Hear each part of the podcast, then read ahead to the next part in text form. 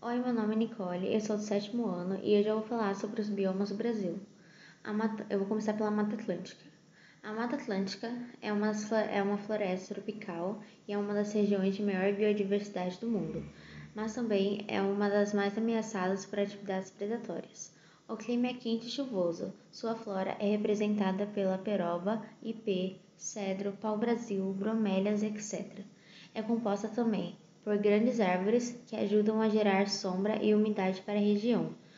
Na fauna encontramos várias espécies distintas, como o tatu canastra, onça-pintada, mico-leão dourado, anta, cutia e entre outros.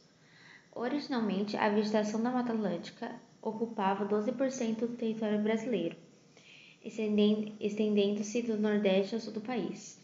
Estudos recentes, recentes indicam que apenas 28% da, da floresta original está preservada. O crescimento urbano sem limites e a agropecuária são as principais causas de desmatamento. Bom, é, o próximo é a floresta amazônica. Abrange a maior reserva de, de diversidade biológica do mundo e a floresta tropical e a floresta tropical do mundo e é, e é a maior floresta tropical do mundo. A floresta tropical desse bioma amazônico é, é densa e se destaca pelas árvores de grande porte. Apresenta clima equatorial marcadas por elevado, elevadas temperaturas e umidade do ar. Uma imensa rede de rios que contribui à bacia amazônica e corresponde a uma grande reserva de água doce grande diversidade de animais que explora os diversos estratos da floresta, desde a copa das árvores até as, até as mais altas do solo. É, cerca de 20% da, da área original da floresta amazônica já foi desmatada em, em razão do uso sem planejamento dos recursos naturais em atividades como extração de madeira, mineração e agropecuária. É, o próximo bioma é o Cerrado. É o segundo maior bioma da América do Sul, ocupando cerca de 22% do território nacional, caracterizada especialmente pelo bioma savana, mas também por floresta esta, estacional e campo, e campo. A vegetação do cerrado é representada pelas figuras de árvores com troncos tortuosos, arbustos e gramíneas. O clima é o clima é com verão chuvoso e inverno seco. É, no Cerrado tem muitas queimadas. As queimadas de manejo realizadas na época certa e com área da queimada controlada são uma estratégia para, são uma estratégia para evitar queimadas muito intensas em uma época seca. Porém, tem algumas queimadas que atingem o cerrado e não são planejadas. e decorre de ações humanas e em especial relacionadas à agropecuária. É, o próximo é a caatinga. Considerada a única floresta 100% brasileira, este bioma ocupa aproximadamente 10% do território brasileiro, concentrado principalmente na região Nordeste. Apesar de ser vista erroneamente como um, um bioma pobre, ela apresenta grande diversidade de espécies de plantas e muitas das quais endêmicas. É, o clima é, é semiárido, quente e com pouca chuva.